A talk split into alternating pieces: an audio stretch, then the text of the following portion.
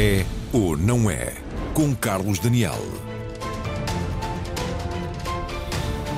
Boa noite e bem-vindos. São tempos de alta tensão no Serviço Nacional de Saúde entre o Governo e os médicos. Os médicos denunciam um grande desgaste acumulado e já são milhares aqueles que se recusam a fazer horas extraordinárias, além das 150 obrigatórias por lei. Com um funcionamento do SNS muito dependente precisamente do trabalho suplementar, o Governo apresentou novos incentivos na semana passada, como um subsídio de 500 euros para quem fizer urgências e uma hipótese de regresso às 35 horas semanais mediante condições. Os sindicatos dizem que não é suficiente. Há uma nova ronda negocial depois da manhã pode ser a última hipótese de evitar um novembro caótico no SNS. O problema tem solução imediata? É a pergunta de partida para os meus vários convidados desta noite e que passo a apresentar. Aqui junto a mim em estúdio estão a antiga Ministra da Saúde, Ana Jorge, também Xavier Barreto, que é o Presidente da Associação Portuguesa de Administradores Hospitalares, o especialista de Economia e Saúde, Pedro Pita Barros, os responsáveis sindicais Joana Bordal Içada, FNAMA, Federação Nacional dos Médicos, e também Jorge Roque da Cunha, do uh, SIM, o Sindicato Independente dos Médicos. Em direto de Viseu vai estar connosco Vítor Almeida, ex-presidente do Colégio de Competência em Emergência Médica.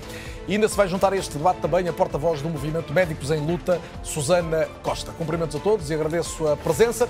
Para começar, sugiro que juntemos alguns dados sobre a mesa numa radiografia curta e o mais concreta possível. É o nosso habitual raio-x.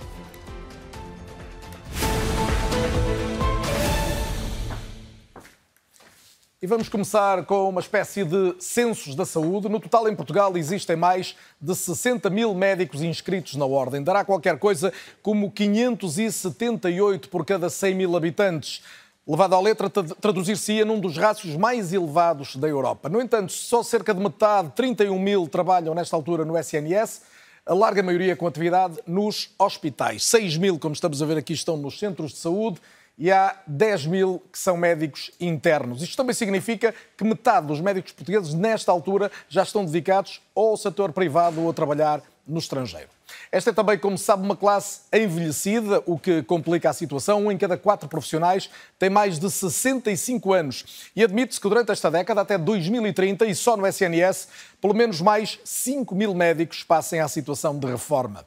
À semelhança de outras profissões em saúde, os médicos querem voltar a ter um horário de 35 horas semanais. Ora, com menos horas de trabalho e para dar a mesma resposta, seria necessário contratar mais médicos. Segundo contas da nova SBE, num estudo coordenado por eh, Pedro Pita Barros, que está aqui em estúdio, seria necessário um reforço pelo menos de 4 mil profissionais. Para resolver o problema, esta equação, o Governo desenhou uma opção que se chamou dedicação plena, tentando maximizar a resposta com os recursos disponíveis.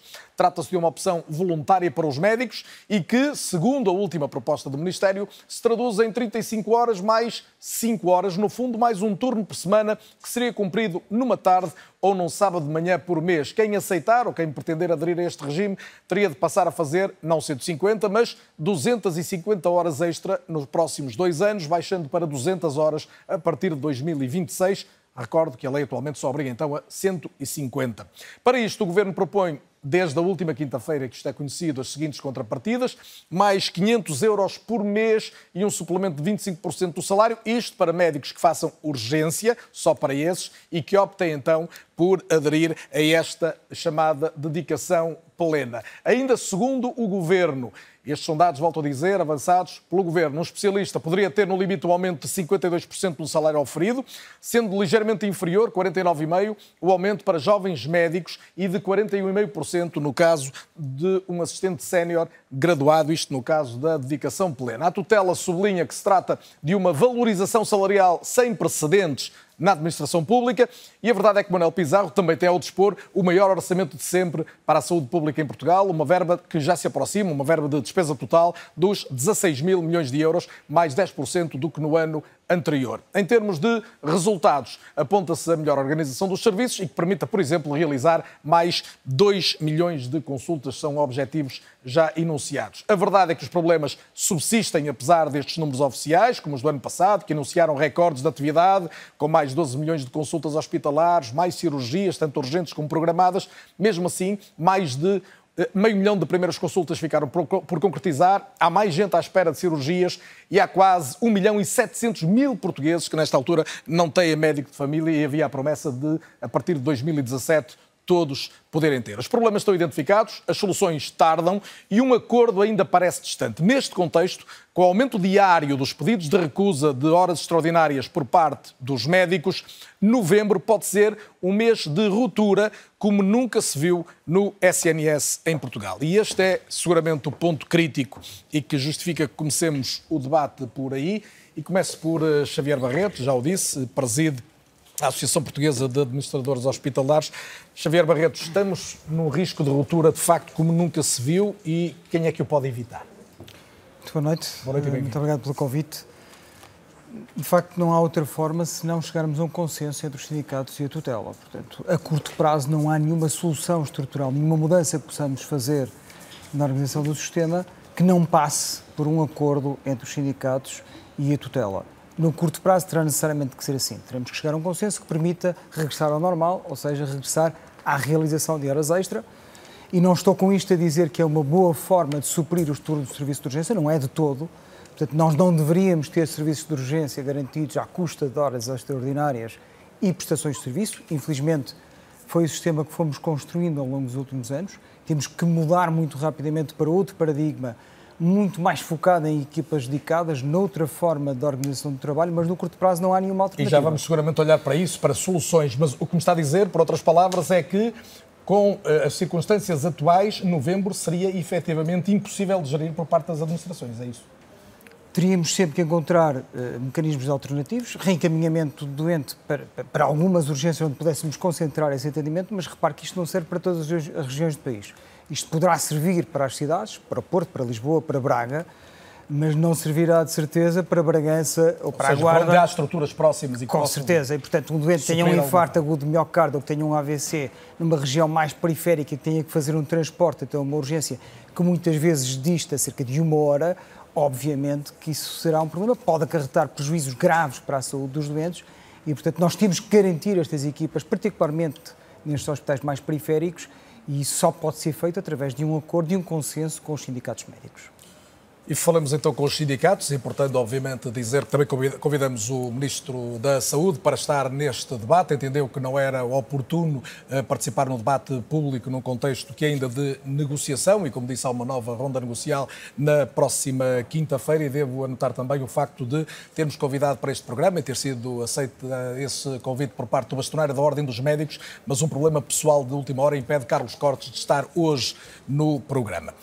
Eh, e posto isto, perante a observação que acabamos de ouvir do Xavier Barreto, Joana Bordalissá, boa noite e bem-vinda também, já o disse, presidente da FNAM, a Federação Nacional dos Médicos. Eh, o Xavier Barreto dizia tem de haver um acordo. A minha pergunta é, a Joana tem usado a palavra inaceitável para classificar aquilo que o Governo até agora colocou em cima da mesa. O que é que pode tornar a proposta aceitável? Boa noite. Bem-vindo. Uh, pela Federação Nacional dos Médicos, o que nós temos a dizer é que estamos a assistir a um momento muito difícil no Serviço Nacional de Saúde. Uh, uma crise sem precedentes, nós estamos no limiar de uma tragédia anunciada que está a encerrar serviços de urgência, está a encerrar serviços de cuidados intensivos que podem efetivamente colocar os doentes em risco e em situações muito difíceis. Mas o único responsável aqui é a tutela, é o Ministério da Saúde de Dr. Manuel Pizarro, uma vez que não, não foi capaz até hoje de, de facto, conseguirmos chegar a um acordo. Pela Federação Nacional dos Médicos, nós entregamos várias propostas, várias soluções para melhorarmos não só a nossa grelha salarial, mas também as nossas condições de trabalho, mas infelizmente o Governo escolheu não nos ouvir e não incorporar as nossas soluções, porque a Federação Nacional dos Médicos está de boa fé e está do lado das soluções. O Estivemos... Ministro diz o mesmo, que está de boa fé, que já fez um esforço para se aproximar e que é preciso que haja uma aproximação das duas partes. Deixe-me perguntar-lhe muito concretamente. A FNAM quer um acordo, acha possível um acordo? A FNAM quer um acordo, acha que é perfeitamente possível um acordo, se o Ministro da Saúde ouvir as nossas soluções e incorporá-las. Nós tivemos 16 meses em negociação. Tem que ceder, porque se tiver que ser o Ministro a incorporar as vossas soluções nós... apenas, não, não é negociação. E nós cedemos, mas não cedemos, obviamente, com perdas de direitos que implicam prejuízo nos doentes. Isso é o que nós não podemos aceitar. Nós queremos melhorar a nossa condição de trabalho para podermos estar no Serviço Nacional de Saúde. E isso implica servir melhor a população, porque os médicos do Serviço Nacional de Saúde são os médicos de toda a população. E estivemos... Des, des, quais são os direitos, Joana, desculpe interrompê-la, mas só para tentarmos ser concretos, quais são os direitos que não pode abdicar? Para quem nos chega em casa, dizer assim, os médicos não podem aceitar isto, os representados pela FNAM desde logo. Na dedicação plena, o que está implícito é um aumento do trabalho suplementar para acima das, das, das 150 horas extraordinárias. Estamos a propor ainda mais trabalho extraordinário na ordem dos 250. Além disso, aumenta-nos a jornada diária de trabalho para um valor medieval de 9 horas por dia, além de que terminam com o descanso compensatório depois do médico fazer uma noite, terminando com o, seu, o prejuízo de horário Isso só termina para quem quiser reduzir para as 35 horas, não é para todos? Uh, não, isto termina também na dedicação plena nos médicos que têm que fazer plena? 40 horas. Além de que prevêem trabalho ao sábado, que é algo de trabalho normal, de rotina, que é algo que não está previsto para os médicos. Está previsto, sim, nós trabalhamos ao sábado em contexto de urgência, em contexto de produção adicional, mas não em rotina. E não é, não é assim que vamos conseguir a pedir mais trabalho aos médicos, ainda mais trabalho aos médicos, que os médicos fiquem no Serviço Nacional de Saúde. Ouvindo, e é isto que é preciso explicar. Fica-me a parecer que não está fácil o acordo, mas havemos de ter tempo para explorar algumas das questões que, que colocou. Jorge Joaquim da Cunha, bem-vindo também. Uh, gostava de ouvir, obviamente, a posição do Sindicato Independente dos Médicos a partir de uma declaração sua que retive já há algum tempo, de sempre disponibilidade para, para ver um acordo da vossa parte e na semana passada terem dito que havia uma proposta séria, finalmente, do, do Ministro da Saúde leu melhor seguramente o, o, documento que lhe foi facultado, continua a acreditar que é uma proposta séria? Eu disse tinha, uh, não, não, exatamente uh, os termos, o termo foi que tinha havido algum avanço. Não, eu ouvi uma proposta séria. Um, um, algum avanço uh, que é muito limitativo. Desde logo porque nós estamos a falar de algo que é etéreo e essa é uma grande dificuldade. Porque só perante propostas concretas, objetivas, com o devido articulado. Temos aqui a doutora, a doutora Ana Jorge, que esteve num processo negocial, enfim, que nós nos orgulhamos também de ter participado. Aliás, temos no nosso currículo, em conjunto com os nossos colegas da FNAM, 38 acordos uh, assinados, enfim, com as mais diversas entidades, e, de facto, sem uma proposta concreta, objetiva, com articulado, é muito difícil. Manuel nós... Pizarro prometeu para esta quinta-feira o, o, documento da semana passada desenvolvido, no fundo. Justamente falta, eh, falta, faltam os, os detalhes, porque quando nós falamos de uma, de uma situação, isto não é uma situação nova. O, o diagnóstico está feito há muito tempo. O ano passado, os médicos fizeram 5 milhões e 500 mil horas extraordinárias. O, o, o, SNS teve de recorrer a 163 milhões de euros de prestadores de serviço. Estes colegas que, eh, que entregaram agora as minutas, muitos deles já fizeram 300, 400, 500 horas extraordinárias uh, e efetivamente realizadas. E, portanto, tendo uh, um governo de maioria absoluta, com um, uma carga fiscal que sobre os portugueses como nunca existiu, haveria condições para repor a, a, Acha que é possível uma prestação menor de tempo de trabalho e um, e um aumento salarial em simultâneo? O que, é, o que é possível... Com a falta de médicos que há hoje no SNS? O que é, a, a, falta de médicos, de facto, no SNS. Isso é consensual. Porque em Portugal, porque não, em Portugal não temos médicos, como não, não há falta de médicos. Nós não temos qualquer dúvida que isso, possa, que, que isso iria acontecer, porque seria mais atrativo. Porque o que está em cima da questão uh, é que são, são médicos que têm 40 horas de trabalho, 18 das quais de urgência, que oferem como especialista 1.800 euros líquidos. E em relação a esses médicos, que é o grosso da, da, dos, dos, dos, dos, médicos no país, há uma proposta de aumento, essa efetiva, de 3,1%. Em relação aos nossos colegas que estão em 42 horas... Essa em... é 3,1%, não, é? não são os 5,5%? 3,1%. Em relação aos nossos colegas que estão em 42 horas em indicação exclusiva, uh, que, enfim, uh, são, o, o, valor ainda é menor. Em relação aos nossos colegas que estão em 35 horas, uh, o, o, ainda é cerca também de cerca de 3%. Portanto, e, portanto temos aqui ao, ao um refletir sobre a proposta do Governo, conclui que ela é pior do que lhe pareceu à primeira vista. O, o que, o, não, houve aspectos positivos, eh, houve, isto é, o que, qual foi o papel dos sindicatos no meio disto? Porque é um decreto-lei que decide ao Governo. Foi tentar mitigar as malfeitorias. Eh, e é possível houve... o acordo desta semana, Jorge Roque da Cunha? Está nas, mãos, está nas mãos do Dr. Pizarro objetivamente. Joana, nós, pensou mesmo? Nós, nós, nós achamos que sim, é muito difícil. Há uma grande dificuldade de, por parte do, do, do Sr. Ministro da Saúde de incorporar muitas das questões, e nós, inclusivamente, Sindicato Independente dos Médicos, aceitamos um, um faseamento né, em, em, muitas destas questões. Portanto, temos essa, essa abertura e a verdade é que, lendo-se lendo no detalhe, mais carga de trabalho. Já, já, vou recolocar esta questão, se é possível ou não o acordo, e pedir-vos uma resposta mesmo telegráfica antes de ouvir a Ana Jorge e o, e o Pedro Pita Barros também, mas vamos colocar no ar um, um, resumo de uma declaração desta manhã, precisamente do Ministro da Saúde, em que ele aborda as questões que estão em cima da mesa e o ponto de vista do Governo em relação à necessidade de haver um diálogo de ambas as partes para se chegar a algum entendimento. Eu estou preocupado com qualquer diminuição da nossa capacidade de resposta. Nós precisamos dela toda, sempre que há uma diminuição, é uma preocupação. Agora, esta negociação tem que decorrer de forma aberta de parte a parte. O que nós apresentamos aos médicos é uma proposta que nós entendemos que é muito positiva e assenta num tripé.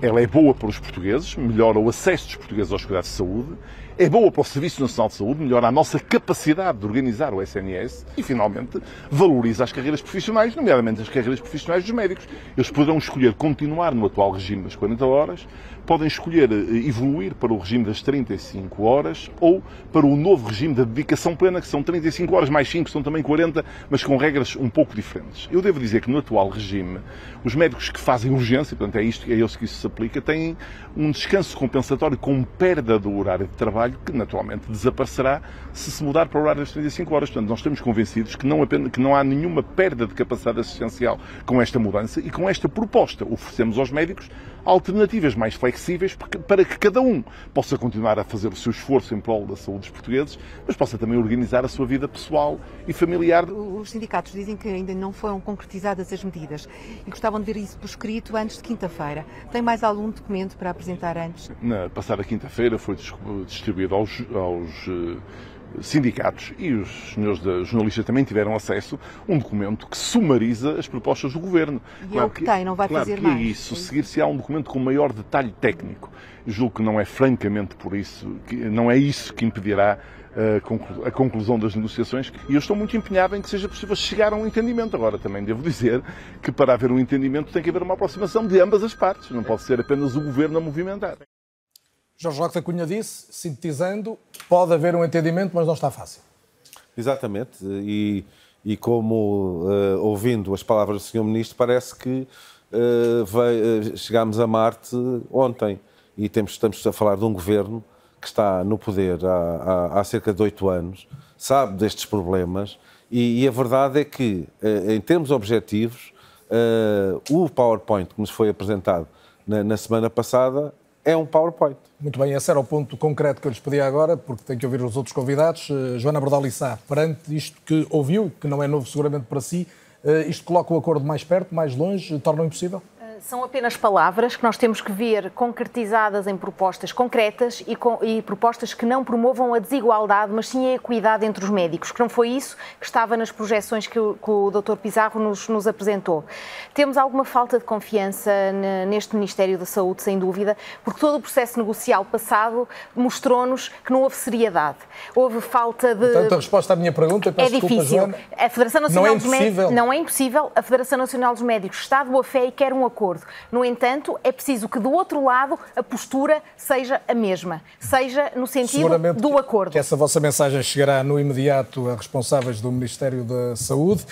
Já foi responsável pelo Ministério da Saúde, Ana Jorge, é um gosto tê-la mais uma vez no É Não É. Muito obrigado por ter aceitado o nosso convite. Lembrava-se aqui no estúdio há pouco que conseguiu um acordo enquanto Ministra em 2009 e, curiosamente, com ambos os, os sindicatos, sindicatos. Aqui, aqui representados. Essa experiência poderia ajudar em alguma coisa hoje ou isto está muito mais complicado? A situação hoje é um bocadinho mais complicada do que a que vivemos em 2009, quer do ponto de vista da falta de, médicos no Serviço Nacional de Saúde, quer a própria desorganização. O aumento, a, destabilização que, foi criada pelas prestações de serviços e pela distribuição daquilo que são as equipas, nomeadamente no serviço de urgência, uh, pela prestação de serviços, deu origem a que seja mais difícil hoje em dia encontrar uma, uma solução. Não é impossível, e eu espero que não seja impossível, porque de facto o que está em causa é o Serviço Nacional de Saúde. E para quem eh, começou a trabalhar antes de haver Serviço Nacional de Saúde, este é um período muito crítico, porque eu cresci, cresci já era médica quando isto, em 79, e, e, de facto a diferença que há de trabalhar de uma maneira ou de outra é, é grande e com benefício, obviamente, para, para os utentes e para as pessoas que precisam, e todos precisamos de cuidados de saúde. A, a, minha, a, minha, pergunta é, ouvindo aqui as, as, as, partes, embora em gravação no caso do Ministério, o que, qual é que lhe parece que é o, o ponto-chave para poder haver aqui uma aproximação? Estamos sempre na questão remuneratória. O problema neste momento parece-me que é uma questão remuneratória. Uh, há a necessidade de fazer, uh, um, de haver um, uma base melhorada para todos os médicos e depois uh, haver diferenciação em relação àquilo que é feito. A Joana há pouco falou na equidade, não é igualdade que estamos que fazer, mas sim equidade, que é um bocadinho diferente e, portanto, fará, fará sentido haver uma valorização do trabalho médico em função daquilo que são as suas prestações, desde que seja garantido, de facto, e parece que isso está, tanto quanto me foi dado a perceber, para todos. Mas porque durante muitos anos uh, e houve uma descida dos rendimentos dos médicos com alteração dos horários de trabalho desde 2009 até agora, não só a redução dos, dos vencimentos, como também depois as condições de trabalho, nomeadamente o horário, foi, foi mudado e, portanto, isto tem que ser enquadrado e tem que ser a perspectiva de hoje é bem diferente daquilo que era uh, as necessidades entretanto. Não gostava de estar no lugar de Manuel Pizarro? Não, de todo. Uh, neste momento é difícil, Uh, percebo as dificuldades de um lado e do outro, espero que haja um entendimento, mas obviamente que também não pode ser pedido demasiado, uh, eu acho que por aquilo que é feito há um esforço significativo da O que o Governo fez representa um esforço significativo. Parece-me, quer dizer, não, vai, não responde a todas as reivindicações dos sindicatos, não é? Mas parece-me um esforço grande uh, do ponto de vista de recompensação, ou de compensação financeira para os médicos, eh, pelos valores que acabámos há pouco de ver comparado com aquilo que é hoje. Uh, tem que haver depois aqui uma aproximação e, e cedência de parte a parte, porque, como disse há pouco, a negociação tem que ser isso. E tem que haver um objetivo comum. E, e isso parece que há, que é todos queremos que haja não seja posto em risco o, o, Serviço Nacional de Saúde do ponto de vista dos médicos, porque o Serviço Nacional de Saúde não são só médicos, não é? Portanto, no que neste momento estamos a discutir são Sim, neste momento é o ponto crítico, é o ponto crítico e é, por isso que hoje não temos porque... outras classes profissionais representadas também aqui no debate, que estarão seguramente numa, numa, numa oportunidade outra, próxima. Quando for para discutir o Serviço, o serviço Nacional de Saúde como um todo, como e contando até nessa altura. Aqui estamos só a discutir as questões médicas que são essenciais para o Serviço Nacional de Saúde, quer dizer, não há serviços de saúde nem prestação de cuidados de saúde que não tenham, eh, de uma forma geral, médicos eh, ou diretamente ou indiretamente envolvidos. Está convencida que o Governo não pode ir muito além do que já propôs? Não sei, eh, quer dizer, não posso afirmar isso. Sei que houve, um, quer dizer, aquilo que eu me apercebo é que houve um esforço grande do ponto de vista da aproximação, comparando com aquilo que tinha sido feito anteriormente. Leitura feita cá de fora, não é? Não estando eu neste momento já envolvida nos serviços diretamente. Uh, que há um esforço. Agora, uh, há aqui as questões do número de horas extraordinárias, mas não podemos esquecer que durante muitos anos as horas extraordinárias eram um pouco uh, feitas também para recompor o vencimento dos médicos e isso era muitas vezes um desejo dos próprios médicos. Portanto, há aqui um...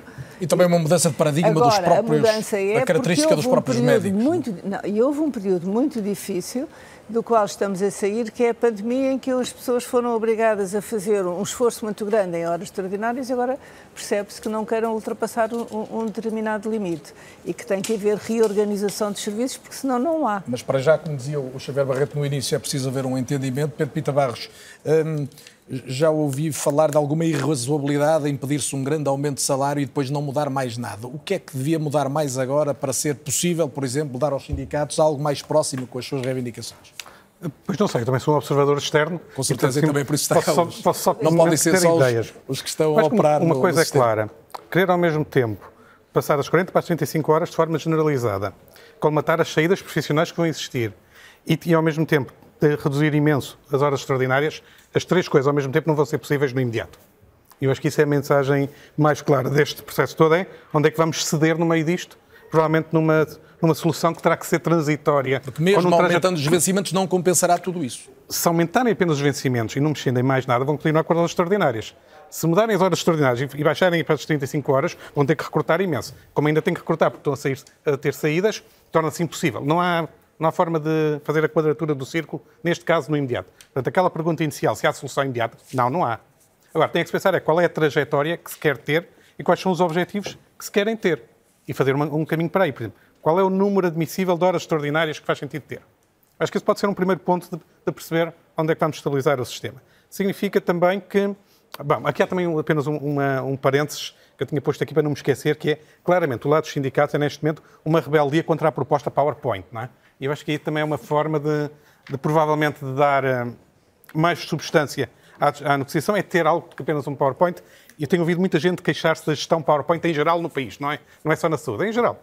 Uh, e, portanto, eu acho que falta talvez aqui um pouco mais de substância na, nas propostas para que possam ser, de facto, discutíveis. Das coisas que uma pessoa vai vendo de fora, mais uma vez eu gosto de fora, há duas ou três ideias que eu acho que são importantes e que, faz, e que vale a pena uh, manter na cabeça. Primeiro, do lado do Ministério, a ideia de apresentar propostas com flexibilidade. A, ter, no fundo, uma espécie de carteira de possibilidades e os médicos escolherem qual é aquela que querem. E isso significa, por exemplo, uh, que com iguais opções possíveis, eles podem fazer escolhas diferentes. Não são desigualdades injustificadas. Calculo que seja aceitável para, para a FNAM poder ter essas desigualdades se resultarem de escolhas próprias dos médicos face às opções que são dadas que é uma coisa diferente eu estar a dar opções. O Pedro está a falar de escolhas que cada médico poderá tomar Exatamente. em função, da, vamos dizer, da oferta que o Governo disponibiliza. Exatamente. Se ele puser em cima duas ou três ideias... Por exemplo, questões em concreto. Estas agora que estavam a falar das urgências. Eh, aliás, a forma de dizer que baixa para 35 horas, mas depois tem que fazer mais 5, é a forma de manter o número de horas extraordinárias dentro do processo e, portanto, na verdade, não está a poupar nada, está a dar um bocadinho mais de salário. Agora, se isso for voluntário, quem quiser pode fazer, quem quiser pode não fazer. Se uns escolherem fazer, outros escolherem não fazer, não é uma desigualdade injustificada. Foi uma, decorreu de uma escolha própria, pode, haver, pode ter a ver com as preferências deles. Eu acho que isso pode ser um ponto de partida para se pensar quais são as opções que devam estar em cima da mesa para que depois possam ser escolhidas e quais são os impactos que, que, que têm. Sendo que, a pensar para, próximo, para os próximos anos, há que pensar duas coisas que têm que evoluir, que tem que, do lado do Ministério, tem que pensar como vai evoluir. Primeiro, quais são as necessidades de recrutamento que vão ter e qual é o impacto na massa salarial e qual é o impacto que tem na, na remuneração de cada médico e nas condições de, de, de cada um. Que são duas coisas diferentes porque eu tenho muitas coisas a mexer ao mesmo tempo. Eu tenho que tentar perceber como é que elas vão andando. Do ponto de vista das, das negociações... tentando arrumar isso por gavetas, a questão de quanto é que o Estado tem capacidade para gastar e de que forma é que vai poder... Exatamente. Uh... Sendo que se der flexibilidade, fica com alguma incerteza de quem é que vai escolher o quê. Porque esta lógica de dizer, nós oferecemos isto, mas todos têm que agora escolher 35 mais 5 horas, não é exatamente uma escolha, não é? Isso tem que, tem que partir dos próprios médicos, saber o quanto é que estão dispostos a aceitar isso ou não. Porquê que eu insisto neste ponto da flexibilidade? Por alguns aspectos claros, e, e quando se fala do número total de médicos que trabalham no setor privado e no setor público, mas claramente nós temos um problema de condições remuneratórias hoje, temos um problema de diversidade de opções que eles possam ter e temos um problema de trajetória da vida profissional. Diversidade de, de opções deles. está a falar também em termos de flexibilidade de horários. Flexibilidade de, de horários eventuais, ter mais flexibilidade. C circunstâncias que são muito mais favoráveis em termos de opção, ou pelo menos há mais variedade de opções no privado que no público. E, e, e se calhar o setor público devia pensar como é que poderia ter alguma variedade mais do que apenas aquela. Uh, aqueles três ou quatro situações que, que tem. E, sobretudo, pensar numa lógica de mais longo prazo. Como é que, por exemplo, introduz a parentalidade num, num, num trajeto profissional? Como é que introduz a questão de, de desenvolvimento profissional ao fim de uns anos de, de que a pessoa queira fazer uh, alguma especialidade adicional, qualquer alguma formação adicional? Como é que isso depois entra tudo neste processo? Devia ser tudo parte destas esta lógica seja, os incentivos irem além da questão do remuneratório ser... e serem atrativos, não serem só incentivos, serem atrativos. Exatamente, no fundo ter aqui uma lógica de longo prazo que claramente não está presente nesta discussão. Se nesta discussão for apenas uma questão de ter mais horas para assegurar as urgências nos próximos três meses, nós provavelmente vamos encontrar uma solução que daqui a seis meses vamos estar a reabrir a discussão toda outra vez. Eu já Portanto, há uma ouvir, lógica, obviamente, os médicos presentes seguramente já, já todos terão vontade de dizer alguma coisa, mas eu tenho mais eu dois convidados. para eles. Com certeza. Pedro. Aliás, tinha uma pergunta para o Ministro se ele estivesse, mas só tenho uma pergunta para Aliás, podemos meter o Xavier no meio da, da, da Se as respostas forem rápidas, eu, eu, vou pedir ao, quais, quais ao Vítor Almeida que espere só mais dois minutos, porque okay. esse momento pode ter interesse. Não, o que eu gostava de saber era quais são os pontos de acordo que, do lado dos sindicatos, já existem sobre as propostas do governo. Isto é, qual é aquele aspecto que poderiam dizer eu já concordo com isto? E a mesma coisa para o lado do Ministério. Quais são os pontos propostos pelos sindicatos que, do outro lado, se diz eu aceito este aspecto? Porque neste momento vemos as posições entrincheiradas, cada uma num, num, num dos lados. Se não percebermos quais são os pontos de acordo e perceber se a partir desses pontos de acordo conseguimos construir este menu de opções, eu acho que não sairemos deste impasse. Uh, Jorge Lacta Cunha, começo por si agora. Uh, mas tem que ser rápido. O ponto, o ponto principal de acordo é a flexibilidade e a possibilidade de escolha entre, entre, as, várias, entre as várias matérias. E aquilo que o professor Pita Barros, enfim, não, não entrando agora no detalhe, uh, muito importante disse, há outros aspectos, para além da questão salarial, de flexibilidade, conciliação de vida, de capacidade de atração do Serviço Nacional de Saúde que estão aqui incluídas. Portanto, o principal ponto de acordo é esta flexibilidade. Uh, uh, a, questão... esta de permitir, a ideia de permitir a cada médico também optar? Quem quiser ficar nas 40 horas, ficar nas 40 horas. Quem quiser ficar nas 35, isso é positivo, não ser impositivo. O, o, esse é o principal, o principal aspecto positivo, que foi até uma conquista, uma conquista sindical, porque inicialmente a ideia era uh, criar aqui, porque isto começa tudo mal, parece.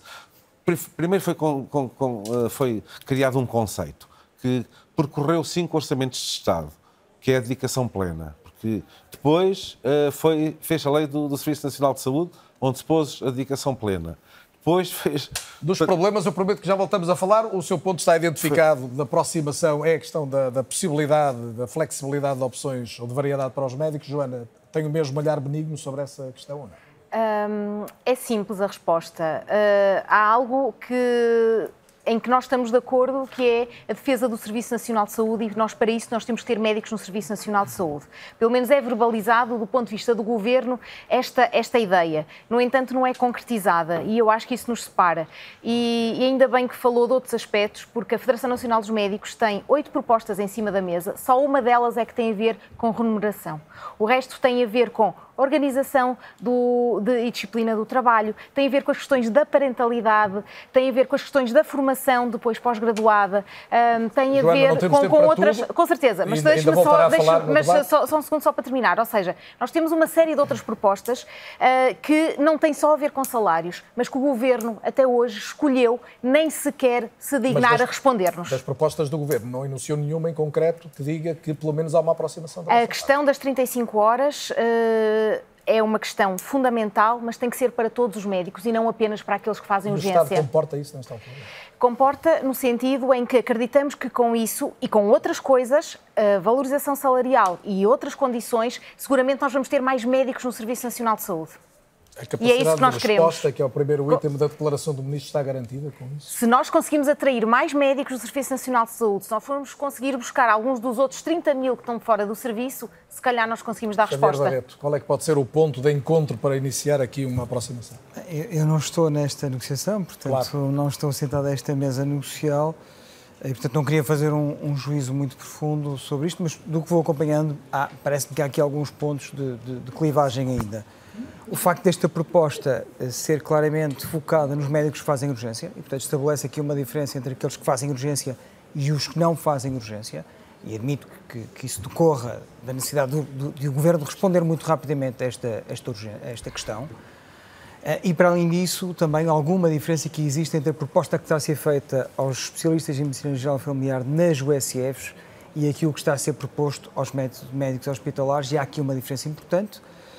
E eu acho que pode ser atalhado se nós investirmos mais no Serviço nos hospitais em concreto, na criação de centros de responsabilidade integrada. Nós podemos falar sobre isso, que é no fundo uma aproximação àquilo que já existe nas unidades de saúde familiares, em que no fundo nós contratualizamos com uma equipa, com um conjunto As unidades de médicos, modelo, modelo B, não é? O SF tipo B, certo. mas dos hospitais Nos temos hospitais. um modelo muito semelhante, que é a criação de CRIs, em que no fundo nós contratualizamos um conjunto de objetivos que não têm que ser só de produção, que podem incluir qualidade, desempenho, um conjunto de indicadores e que em função do atingimento desses objetivos podem traduzir-se em incentivos maiores para essas equipas. E portanto é esse o modelo que nós temos que comparar com as USFs tipo B, porque de facto existe neste momento, olhando para as tabelas, uma diferença entre aquilo que vai ser oferecido aos médicos que estão em USFs tipo B e àqueles que estão em hospitais, mesmo estando em dedicação plena. E, portanto, existe aqui uma diferença e parece que é preciso atalhar, ou seja, é preciso diminuir essa diferença com, com certeza. e passa muito claramente pela criação de CRIs nos hospitais vacinenses e parece-me que o Governo está muito apostado nessa reforma. Vitor Almeida, boa noite também, bem-vindo em direto a partir de Viseu, médico anestesista, ex-presidente do Colégio de Competência em Emergência Médica, trabalha precisamente nessa área, em ambulâncias, em helicópteros. O Vitor tem uma experiência muito concreta, não só de, de, de, trabalho, mas também de produção de pensamento e de intervenção em nome da, em ordem a um, a um funcionamento mais eficaz do SNS. A primeira pergunta que eu, que eu gostava que me respondesse ou nos ajudasse a perceber é esta e é, e é muito concreta. Até que ponto estamos aqui em presença de uma bola de neve? Todos os dias surgem mais umas dezenas de médicos que recusam trabalho suplementar que venha a pôr em causa até o auxílio de emergência no país. Isso é, é, obviamente, uma preocupação óbvia, porque estamos a falar das situações mais agudas que podem acontecer a qualquer um de nós. Sim, sim. Eu penso que essa é a grande preocupação e tem sido o foco desta discussão e deixa-se um pouco por trás outras discussões que são fundamentais que eu gostava também de focar a seguir. Eh, a preocupação claramente também nos MIDA é o foco no doente que está em risco de vida imediato ou que poderá sofrer sequelas graves se for devidamente tratado em tempo útil. Portanto, as notícias que nós vemos é serviço de cirurgia da guarda, por exemplo, com limitações, eh, leria unidades que respondem, eu vou tentar explicar isto o mais facilmente possível aos, aos nossos espectadores, unidades, por exemplo, em leiria em que, em que, que respondem, por exemplo, aos doentes com infartos e que precisam de uma intervenção muito rápida para poder, de facto, salvar aquele coração e com isso também a vítima, unidades que tratam tratam de doentes de AVC em risco. Portanto, aquilo que nós chamamos, as chamadas vias verdes, aquilo que nós chamamos as linhas vermelhas que não devem ser quebradas. Eh, neste aspecto, as vertentes essenciais são, evidentemente, aquilo que é a emergência médica pré-hospitalar, que, que, é feita não só por médicos, como é evidente, mas também por técnicos de emergência pré-hospitalar, por bombeiros, pela Cruz Vermelha Portuguesa, a Dona Ana Jorge está aqui presente e não me deixa mentir, fazem um trabalho brilhante com voluntários de muitíssimas profissões e que são, sobretudo, voluntários a trabalhar no serviço. Os enfermeiros estão connosco em todos os meios de socorro eh, e, para não esquecer, os médicos estão no CODU, no Centro de Orientação de Doentes Urgentes do INEM, que tem que coordenar toda esta panóplia de meios. Portanto, essa primeira linha de defesa do doente tem que ser assegurada e neste momento já está em risco há muitos anos, portanto isto não é desde ontem, não é esta guerra das horas extraordinárias que estão a criar mais, mais problemas, digamos, no dia a dia, os problemas existem há anos, são denunciados regularmente, eh, sem qualquer resposta da parte do Governo para aquilo que nós, nós esperamos, e, portanto, esta parte para nós como profissionais é profundamente frustrante ver que há, depois... Não há, Vítor, um risco acrescido em relação a isso, que, é isso que chamou linhas vermelhas e, e, e, pensamos todos nas vias verdes coronárias do AVC. Há ou não um risco acrescido nesta altura de, de, de claro. menor assistência? Volto, volto a repetir outra vez, Carlos Daniel, volto a repetir outra vez. Aquilo que eu tento dizer neste momento é que nós já trabalhamos há anos, há anos, com o sistema preço por arames quando nós temos, de facto, depois subitamente uma cirurgia na guarda fechada, uma ortopedia na guarda fechada, e nós temos uma viatura médica, por exemplo, da guarda, ter que acompanhar um doente ou ir para longe porque o hospital está fechado e não consegue, de facto, desconto tempo útil. Por exemplo, a viatura médica de Viseu vai ter que se deslocar para o distrito da guarda, fazer mais 40 ou 50 km, portanto vai ficar ocupada pelo menos mais uma hora, hora e meia, e depois vai faltar, de facto, a criança atropelada, por exemplo, na zona urbana de Viseu. Portanto, se o meio já está completamente esticado, evidentemente que é, o fechar de urgências, sobretudo no mundo rural, e o Xavier Barreto falou muito bem que nós temos várias realidades em Portugal, um funcionamento em rede no interior de Portugal totalmente diferente, por exemplo, da grande zona urbana de Lisboa, e, portanto, toda esta zona, sobretudo os hospitais mais periféricos, vão e já estão a sofrer estes constrangimentos, e para mim isto é um eufemismo, porque isto não são constrangimentos, são claramente eh, eh limitações na resposta ao doente crítico e emergente neste momento no sistema. E, portanto, é sobretudo das zonas mais favorecidas, zonas de facto com os utentes mais pobres, que estão mais longe dos centros urbanos, e se calhar até os mais carentes, só que este, neste momento são os, mais, são os mais fragilizados no meio desta luta. E é possível pedir aos médicos eh, que pensem nisso prioritariamente, quando obviamente consideram legítimas e eh, as lutas que estão a travar eh, noutros fóruns? Eu tenho que ser muito, muito claro nesse aspecto. Os médicos estão a trabalhar e estão a segurar essas linhas vermelhas. Acabei de chegar aqui, como alguém dizia, hoje estavam a chover picaretas aqui em Viseu. Chover picaretas. Passou por mim a viatura médica de Viseu, não sei para onde é que eles vão, a seguir a ambulância aqui dos, dos técnicos do INEM, que sai aqui do Regimento de Infantaria 14, mesmo aqui em frente aos estudos, e portanto eles, no meio de um temporal, vão assegurar aquelas vítimas e vão salvar vidas. Aquele médico que está naquela viatura médica, como não tem uma carreira dedicada a esta área, amanhã de manhã, garanto-lhe vai estar ou num bloco operatório a anestesiar, ou vai estar numa medicina interna a ver doentes, ou vai estar no serviço de urgência a seguir. Porquê? Porque esta atividade é nas horas livres, portanto, a recibo verde, muitos deles, e, portanto, não, não, não traz uma estabilidade ao sistema. Neste momento eu estou aqui porque o meu colega que está de serviço de helicóptero hoje à noite está-me a segurar isto tudo. Substituiu-me. Eu sei que ele amanhã vai ter que ir a outro hospital, vai ter que trabalhar no sítio, porque tudo isto é feito a part-time, no nosso horário voluntário nas nossas folgas. Portanto, isto não é sistema que sobreviva, é um sistema que, quando se confronta com um risco como aquele que nós vemos neste momento, evidentemente que mostra sinais evidentes e claríssimos de ruptura. Agora, que seja bem claro, os médicos estão a segurar essas linhas, se não conseguem segurar mais, é porque não têm as condições neste momento, ou então porque ativamente já estão naquilo que são as limitações absolutas de capacidade de trabalho neste momento. Portanto, responsabilizar os médicos não me parece correto. O legislador tem que responder àquilo que são as necessidades do país, portanto tem que ser o Governo a resolver. E, portanto, penso que os portugueses podem estar tranquilos que essas linhas vermelhas estão a ser asseguradas e, quando não são, vai ter que se encontrar soluções. Pego na sua expressão da carreira dedicada, porque quero voltar a ela, até porque sei que o preocupa essa possibilidade e não só preocupa, como considera que é esse o caminho para termos alguma solução, designadamente para as questões de urgência e emergência. Mas, uh, Xavier Barreto, uh, eh, um, esta questão aqui colocada de até que ponto é que é possível que o, o essencial esteja salvaguardado, na sua perspectiva, os serviços estão capazes de salvaguardar o essencial nesta altura? É que com tantas notícias de hospitais com cirurgias fechadas, com serviços encerrados, as pessoas ficam alarmadas necessariamente. Eu não estou certo disso. Portanto, para lhe ser totalmente sincero, uh, isto é, é, dinâmico. Todos os dias estão a entrar mais declarações de recusa para a realização de mais horas extraordinárias. E, portanto, eu não estou certo que em novembro consigamos assegurar todas as escalas e todas as respostas ao doente eh, agudo, ao doente eh, urgente ou emergente. E, portanto, Nem ao doente agudo. Não, não estou, de, não, está não, não, estou de todo e, portanto, eu acho que isso nos tem que preocupar a todos. Eu acho que temos todos que parar e perceber aquilo que está em causa.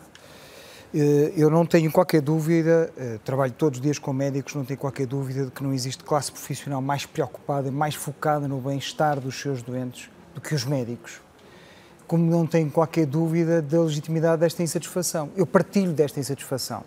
Eu faço parte de uma carreira que está por rever há 23 anos Portanto, os administradores hospitalares não têm uma carreira há 23 anos, não têm uma avaliação de desempenho, não têm uma progressão salarial há 23 anos. E, portanto, se alguém percebe exatamente aquilo que se está a passar com, com a classe médica, somos nós. Mas, ao mesmo tempo, existe aqui um bem maior. Existe aqui um direito à saúde, um direito à vida que não pode, obviamente, ser, ser negligenciado. Ou... E, portanto, sabendo desta legitimidade, sabendo até desta razão, eu acho que cabe, obviamente, às duas partes chegar muito rapidamente a consenso, porque não existe um plano B. Essa é que é a questão. Deixe-me ouvir o reencaminhamento, dizia, sobre isso eu, mesmo. Eu, o Vitor Almeida disse muito bem, o reencaminhamento serve para algumas regiões, serve para, para algumas cidades, noutras não vai servir e, portanto, provavelmente poderemos ter, eventualmente até fatalidades, e quando isso acontecer, ninguém, obviamente, vai, vai compreender que o Serviço Nacional de Saúde tenha chegado a este ponto. E, e, em relação a isto, precisamente que o Xavier Barreto acaba de dizer, e cumprimento a Susana Costa, que tem sido a porta-voz deste movimento Médicos em Luta, um movimento recente, com poucos meses, mas que tem eh, dado corpo também, sobretudo, a esta eh, escalada de recusas ao trabalho suplementar por parte dos médicos. Susana, ouvia ontem dizer à RTP que os médicos que recusavam horas extras eram mais, salvo erro, de 5.600, é de facto já muita gente. Hum, e, eu pegava nesta ideia anterior. Temos aqui uma, uma, legitimidade de um protesto, mas temos um bem que é a saúde eh, do, das, das, populações. Como é que vocês, o movimento, ponderam isto?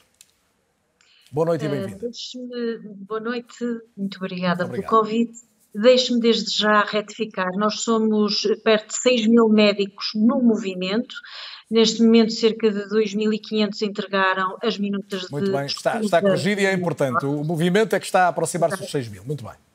Um, e não é de ânimo leve que os médicos tomaram esta atitude.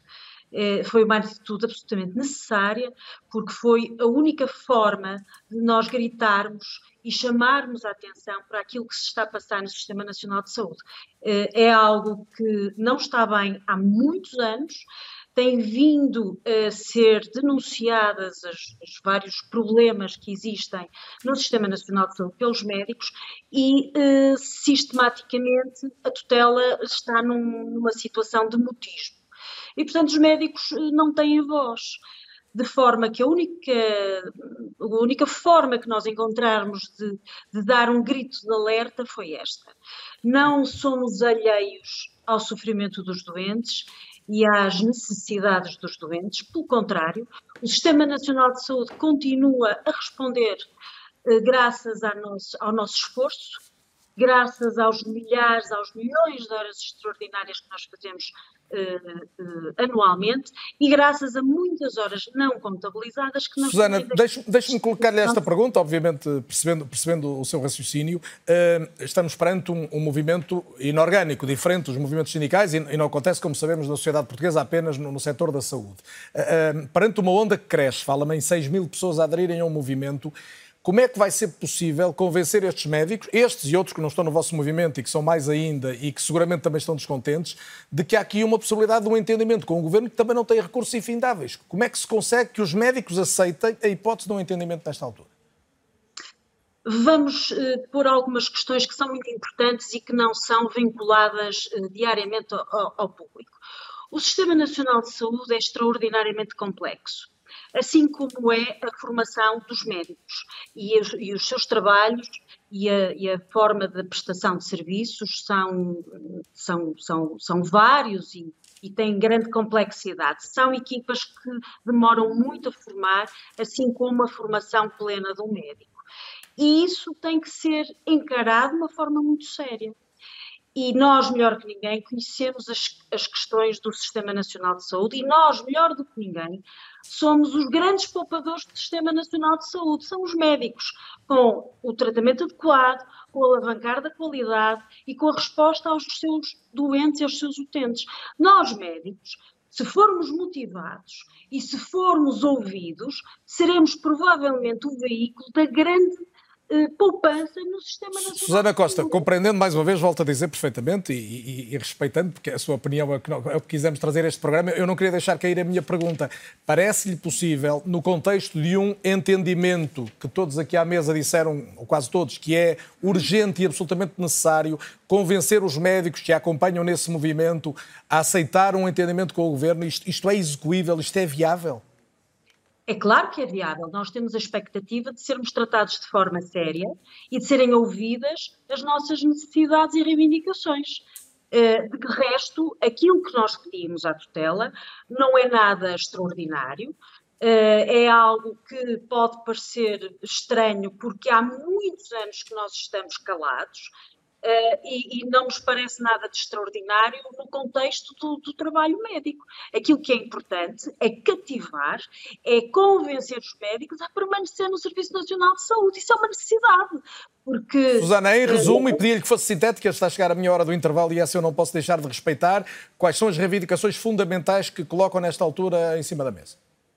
As reivindicações são o, o, o, reaver daquilo que nós perdemos, que são cerca de 30% do nosso ordenado, e a progressão nas carreiras que não existe. Isso é absolutamente fundamental. Assim como introduzir os médicos internos. Os médicos internos são médicos e só entram na carreira médica depois dos 30 anos, depois de terem uma especialidade. Isso não nos parece correto. Estes são absolutamente essenciais. Isto sem perda de, de, dos direitos que até agora nos assistem. Susana Costa, porta-voz do Movimento Médicos em Luta, agradeço a presença neste É ou Não É. Tenho um minuto para a Ana Jorge e um para o Pedro Pita Barros antes do intervalo para me dizerem o que é que retiram de, de, desta série de opiniões sobre o que é que pode determinar um entendimento ou não para fecharmos este tema e na segunda parte irmos em busca de, se calhar, de soluções mais de fundo. Ana Jorge. Uh, alguma reivindicação comum são o aumento salarial dos médicos, que estava e de certo modo está oferecido, uh, a progressão na carreira, isso tem a ver com a avaliação do desempenho que deve ser desenvolvido e que faz parte, uh, quando se discute carreiras de poder associar a isso a sua progressão com a avaliação de desempenho, sendo certo que eu acho que neste momento a definição da carreira médica deveria ser uh, atualizada e aquilo que me faz sentido é que a carreira como nós a defendemos, as pessoas mais velhas, do qual eu me incluo, provavelmente não faz muito sentido nos médicos mais jovens. E, portanto, que eu acho que deve haver carreira, deve. Não é possível trabalhar em saúde desde que não haja uma hierarquia técnica entre uh, dos profissionais que uh, têm na, na, na constituição das equipas. Sem isso, não é possível uh, que haja boa qualidade em saúde. Agora, estamos a falar de um paralelo neste momento aquilo que é urgente é arranjar uma solução de imediato. É quase uma necessidade urgente para o da país. Da primeira parte que ainda há de ter mais na segunda. Ok, o que me parece que estamos, um caminho que pode ser, que está a ser feito é remuneração maior para ser adquirido, é pretendido do outro lado para essa alguma disponibilidade para dar, flexibilidade de opções, a impressão que é uma questão de, provavelmente de linguagem de apresentarem-se propostas que não sejam num PowerPoint e que provavelmente conseguiam ter uma reação do outro lado. Acho que vale a pena o Ministério da Saúde pensar que reação é que tem e que pensamento é que tem sobre os outros aspectos que a Joana falou e que não, e que não deveriam ser esquecidos neste tipo de, de discussão. Uh, e, sobretudo, um, um, aspecto também já que tem sido falado por, por vezes pela, pela, pela FNAM, que é uma questão de restaurar confiança na relação, que gostaria de saber como é que se poderia restaurar. A só me faz lembrar a ideia que precisamos daqui de um consultor conjugal que ponha as duas partes juntas uhum. e ouça cada uma delas, mas uh, parece-me ser também um ponto importante. De, Na segunda parte, vamos juntar a isso a questão da carreira dedicada, a possibilidade ou não de se reabrir o dossiê sobre a especialidade de urgência e emergência e também olhar, no fundo, de uma forma lata para a reorganização pretendida no Serviço Nacional de Saúde, com uh, finalmente a publicação dos estatutos da direção executiva e o que é que isso pode significar no imediato. Não faltam assuntos, temos mais 40 minutos de debate logo a seguir ao intervalo que tem cerca de 8. Até já.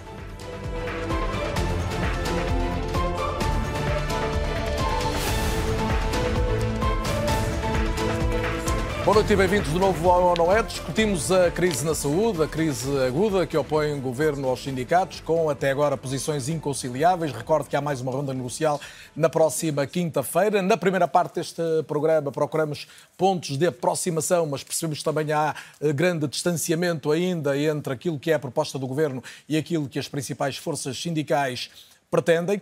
O debate, posso dizê-lo, sem fazer nenhuma inconfidência, foi prosseguindo aqui ao intervalo, no intervalo do programa, e, sobretudo centrado naquilo que é uma questão fundamental, é havendo hoje falta de médicos no SNS e havendo uma tentação de muitos desses médicos saírem ou para o privado ou para o estrangeiro, como é que se consegue ter mais gente a garantir a saúde, designadamente a saúde pública, em Portugal. É seguramente um tema eh, que vamos tratar, mas eu eh, lanço o debate na segunda parte com o Vitor Almeida, que está connosco a partir de Viseu, já o disse, anestesista, trabalha no setor da, na área da, da emergência médica. E, e Vitor, eh, recomeço consigo porque prometi há pouco que queria ouvi-lo mais sobre uma carreira dedicada e recuperando até aquela que foi uma, uma causa que o mobilizou, que teve a ver com a criação ou não de uma especialidade em, em urgência e emergência.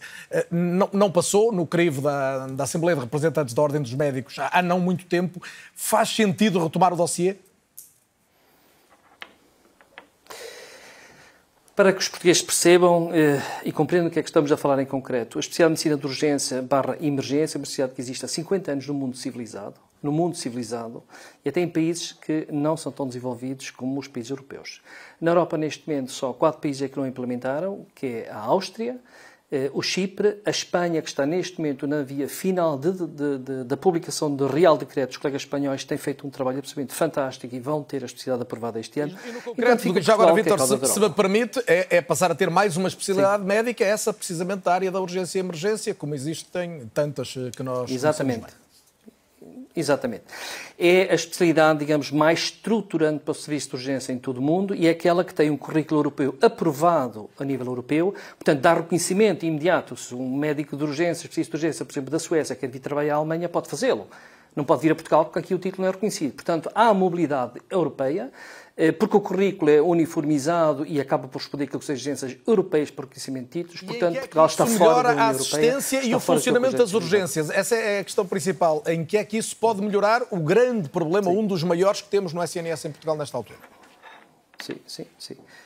A, a, a, grande mais-valia é qualidade e consistência formativa. É, um bocado a Susana Costa falou em Sistema Nacional de Saúde, eu gostava de a corrigir, porque nós estamos a falar do Serviço Nacional de Saúde, que é uma coisa muito diferente. Estamos a falar do setor público, e é o setor público e a viatura médica, etc., que vai para dentro de hospitais privados, muitas vezes salvar vidas e transportá-los depois para o Serviço Nacional de Saúde, que é o setor público. Só para os portugueses saberem o que é que estamos a falar.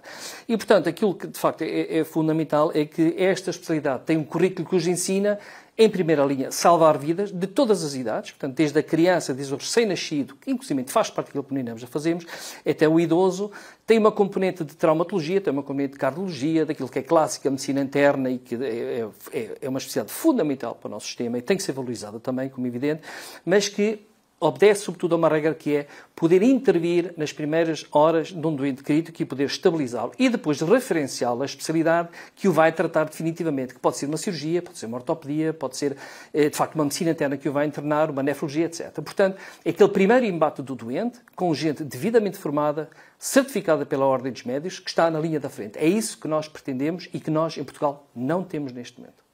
E isso, na sua opinião, pelo que percebe então, facilitaria o funcionamento das urgências, resolveria parte do problema que estamos aqui a discutir? Claramente. Claramente. Mas todavia não claramente. avançou porque, porque numa Assembleia de Representantes dos próprios médicos não passou a hipótese. Existem três níveis de urgências em Portugal. Serviço de urgência básico, são aqueles que estão a meios pequenos como Erganil, que é a minha terra, onde estão dois médicos a trabalhar. Existem os médicos cirúrgicos, que são os hospitais de menor dimensão, e depois os, os polivalentes são os hospitais, digamos, de fim de linha, que acabam por poder. Nessas três vertentes, aquela que mais beneficiará será, de certeza, os médicos cirúrgicos, também os básicos, mas também os polivalentes terão benefício nisto. Porque as equipas físicas que já temos neste momento, por exemplo, no São João e dos hospitais, que já têm as tais equipas dedicadas pelo Fernando Araújo, falava outro dia, é, recrutam médicos, muitos deles, sem qualquer especialidade de base. Portanto, nós temos médicos a trabalhar, neste momento, no sistema, nomeadamente teraférios, como foi dito, eu não gosto de chamá-los teraférios, gosto de chamá-los médicos sem especialização, a trabalhar na linha da frente, que não cumprem os requisitos legalmente estabelecido desde 2014 em Portugal, daquilo que é formação médica e exercício do serviço de urgência. Neste momento temos um país que funciona de norte a sul, e repito, de norte a sul no funcionamento de serviço de urgência, sem cumprimento não só das regras de ordem dos médicos publicadas no ano passado, como do próprio espaço de 2014, na altura do Paulo Macedo. Não estamos a cumprir a lei. Portanto, a única forma de resolver os problemas e não ter que estar aqui a estourar, de facto, a, a paciência aos médicos e, e, com salários mal pagos e horas extraordinárias infindadas, é, de facto, criar uma especialidade que permita que equipas dedicadas e com formação e com uma carreira, que é o mais importante, possam dedicar a sua vida a esta área. Evidentemente com um regime laboral diferente e, e provavelmente com algumas, alguma proteção daquilo que de facto é a prevenção do burnout, aquilo que de facto é o cansaço, mas o caminho tem que ser esse, porque não temos outra alternativa. E esta crise das horas extraordinárias demonstrou isso com clareza mostrou isso com clareza. Ninguém está mais para trabalhar 800 horas mais ou 600 horas por ano, quando nós temos médicos a serem formados Há centenas e centenas de faculdades portuguesas que podem ter uma carreira dedicada a isto e que, neste momento, o único futuro que têm é trabalhar para empresas em que as empresas enriquecem, em que os médicos ganham mal, em que não têm acesso a uma formação coordenada e assegurada pelo Estado português pela Ordem dos Médicos e depois não vão prestar o serviço que os portugueses merecem, que é um serviço de qualidade que lhes salva a vida. Tão simples E hoje, Ana Jorge, é possível o Governo criar uma especialidade, como criou em relação aos intensivistas. Uh, aos seus olhos isto faz sentido? É, poderá fazer sentido haver uma especialidade da emergência e da, urgência. Agora, temos que pensar que as urgências em Portugal, é, a grande maioria e a grande confusão nas urgências não são os doentes críticos de emergência ou de urgências. Esses são um número restrito que habitualmente até têm capacidade de ser atendidos nas urgências. Uh, e há aqui dois aspectos. Um é o atendimento da urgência, o outro é o que o Vítor falava, que são o transporte e o socorro via INEM ou transporte de doentes emergentes para os diferentes hospitais, que, são, que deverá ser feita também por pessoas especializadas o número grande de pessoas que, de, de, de, médicos num serviço de urgência e a grande sobrecarga de urgências não tem a ver com esta certo, mas, situação. Mas do prisma do, do, médico, Ana Jorge, quando ouvimos aqui dizer que cada vez há menos médicos disponíveis para fazer urgência, seja porque há médicos mais velhos que deixam de ser obrigados a isso, porque há uma nova geração que se calhar não está uh, tão motivada para, para, para dispor de todo o tempo em, em nome da, apenas do trabalho. Uh, haver uma carreira que valoriza essa, essa, realidade, no fundo, que permite que vá para a urgência quem quer trabalhar na urgência. Isto é útil. Certo. Só que estes médicos não vão querer fazer aquilo que é o chamado atendimento de, de porta fazem a sala de emergência, fazem o atendimento ao doente crítico, mas a grande percentagem dos doentes que vão à urgência, que são Não. vistos, que são atendidos, na grande maioria, neste momento nas urgências, por médicos contratados tarefeiros, que não têm, não. alguns deles, formação sequer de nenhuma especialidade, porque o que está a acontecer é que muitos dos chegam ao fim do curso, fazem o internato o primeiro ano e a seguir vão fazer de tarefeiros em vários locais, porque conseguem ter um vencimento, o, o, resultado final muito superior a que quando entram numa especialidade. Já estão a haver situações desta natureza que é muito preocupante, porque são médicos não diferenciados. Todos os médicos têm direito a fazer uma especialidade, seja ela de medicina geral ou familiar de cuidados de saúde primários, ou uma especialidade hospitalar ou de saúde pública. E o problema das. Estamos a, a confundir. Uh, a necessidade de ter uh, equipas, de, uh, equipas dedicadas também a outra Já vou, Vítor. Eu sei que está em desvantagem, eu já vou. Já ouvi o seu não três vezes, equipas, equipas dedicadas é uma coisa, aquilo que o, o, o, o Vítor anunciou agora é um outro é passo. outro passo. Claro. Aquilo que está definido para as equipas que fazem serviço de urgência, que as pessoas têm que ter formação específica em algumas atendimentos, que são uh, Sim, não temos trauma, tempo, Ana Jorge, peço desculpa, para, para podermos avançar.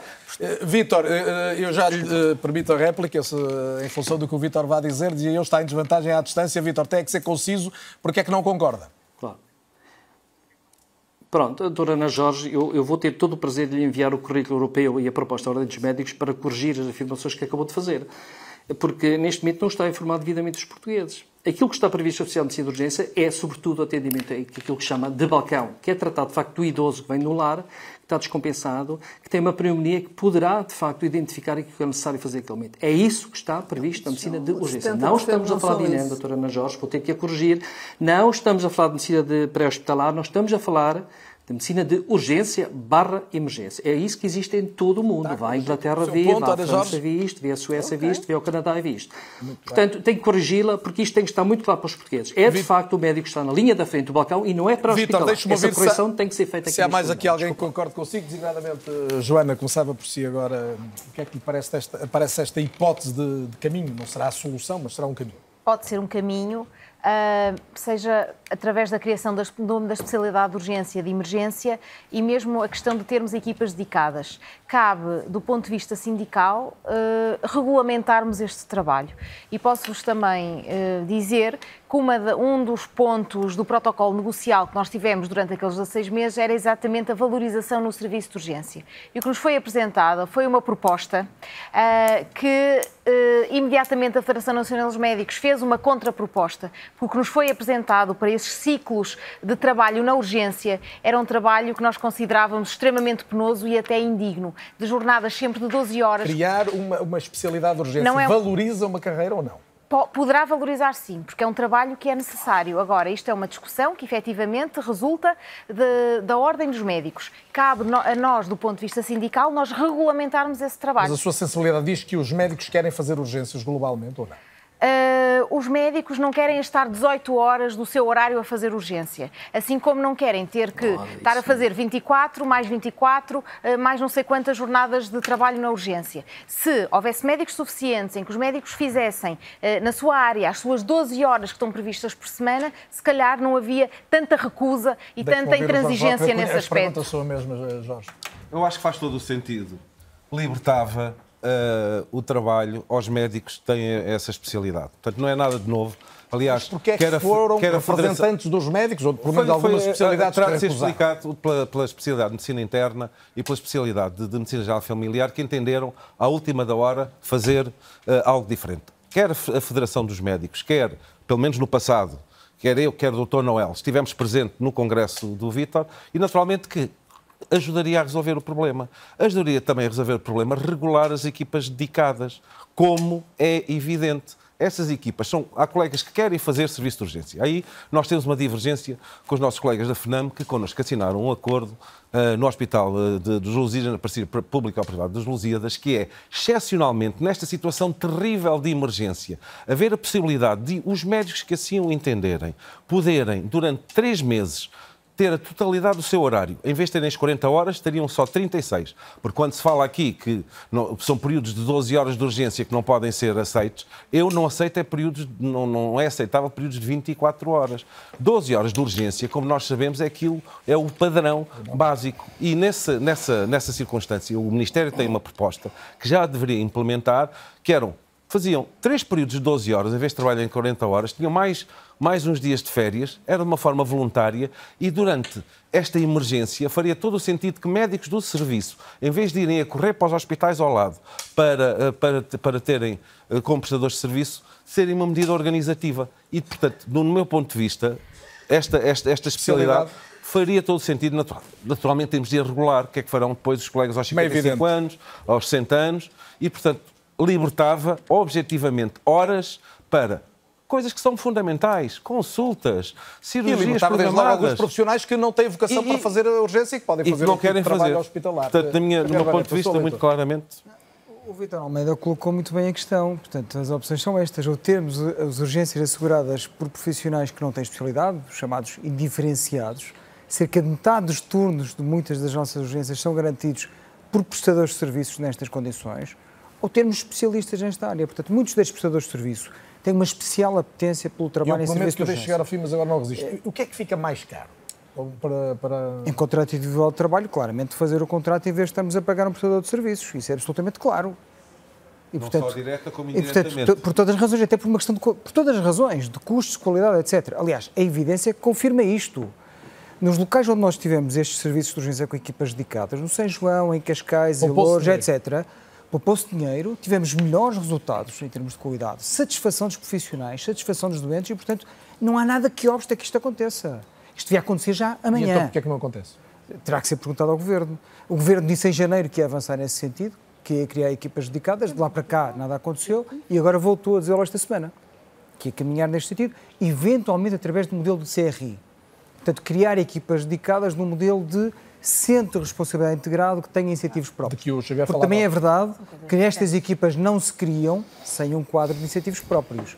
Estas pessoas que têm o seu horário no serviço de urgência, o horário normal no serviço de urgência, têm um trabalho difícil, penoso, com noites, fins de semana e, portanto, têm que ter, obviamente, uma grelha salarial específica e deixe-me dizer-lhe que no caso de algumas urgências, o São João, por exemplo, a equipa foi caindo, foi perdendo pessoas a partir do momento em que, a quando da intervenção da Troika, foram proibidos incentivos, no âmbito, no âmbito da aplicação do memorando de entendimento.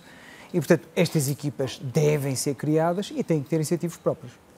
Hum Pedro Pita Barros, temos no fundo do quadro, há, além da questão da falta de médicos, e já muito discutido, as décadas em que se formaram menos médicos em Portugal, a dificuldade de, de reverter a circunstância quando há muitos que estão a aposentar e a chegar a uma idade de reforma, mas temos aqui também outro elefante no meio da sala, que é obviamente o crescimento do setor privado e o fator atrativo em termos remuneratórios que isso implica face ao SNS. Eh, como é que se consegue convencer hoje um jovem médico a ficar no, no Serviço Nacional de Saúde?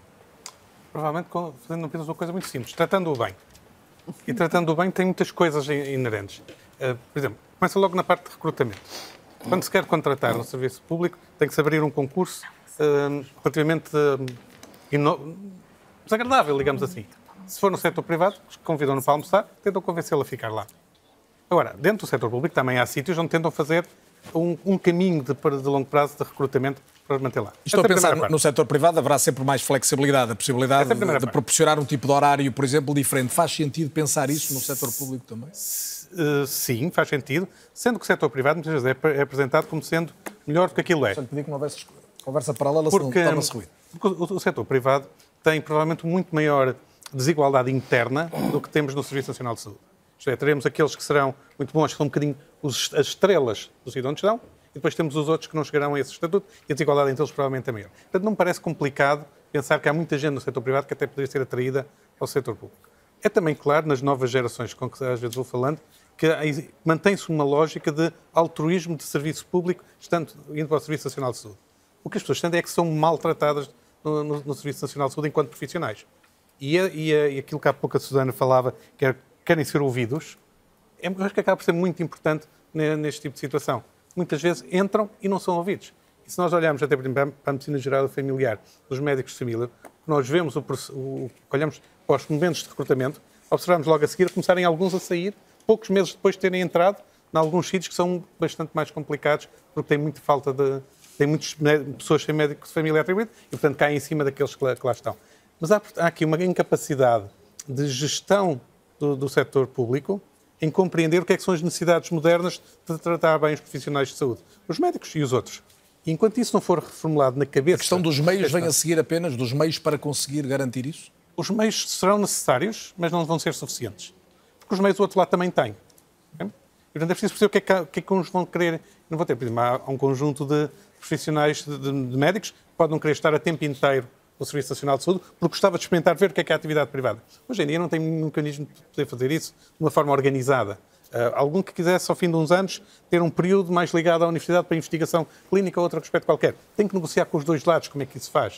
Uh, alguém que esteja, que vá para uma zona remota do país, mas não quer ficar totalmente isolado. Não há nenhum mecanismo que o ajude, ao fim, por exemplo, de uns meses, ao, final, ao fim de uns anos, e fazer uns meses a um centro que ele escolha para se uh, reatualizar. Nós não temos mecanismos pensados para responder às necessidades que, esta, que as novas gerações vão tendo e que vão querendo ter e com toda a legitimidade o setor privado tem muito mais flexibilidade em conseguir dar-lhes esse, esse atrativo. Agora, não é uma coisa impossível do, do setor público fazer. Tem é que mudar a forma de funcionar. Portanto, não é só uma questão de fazer a reformulação salarial. Essa terá que lá. E, provavelmente, para, para, para profissionais de topo, consideramos aqueles profissionais estrela, vai haver uma concorrência maior. Não sei se o setor público conseguirá sempre é manter isso. Mas de um, de um, ponto de vista geral, não me parece nada Mas, Xavier desde logo o setor público tem de ser capaz de contratar, e eu ouvi ainda há poucos dias dizer que a maior parte dos planos de atividades dos hospitais, no capítulo das contratações, eh, foi praticamente tudo chumbado. Como é, como é que se consegue cativar mais médicos para o SNS, ter mais gente disponível para, para trabalhar, se desde logo a, contratação ela própria, independentemente até aqui do, do modelo e das quantias, está, está bloqueada? O que é que está a acontecer?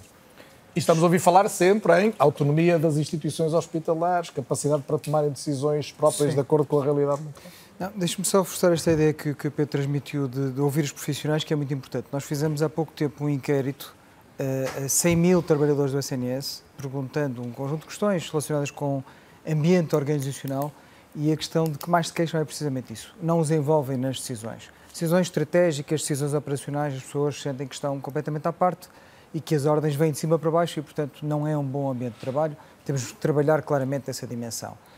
Essa questão é verdade, portanto, os hospitais propuseram planos de atividades e orçamento às finanças, com um conjunto de contratações, e repare que em muitos casos as contratações serviam precisamente para acabar com horas extra.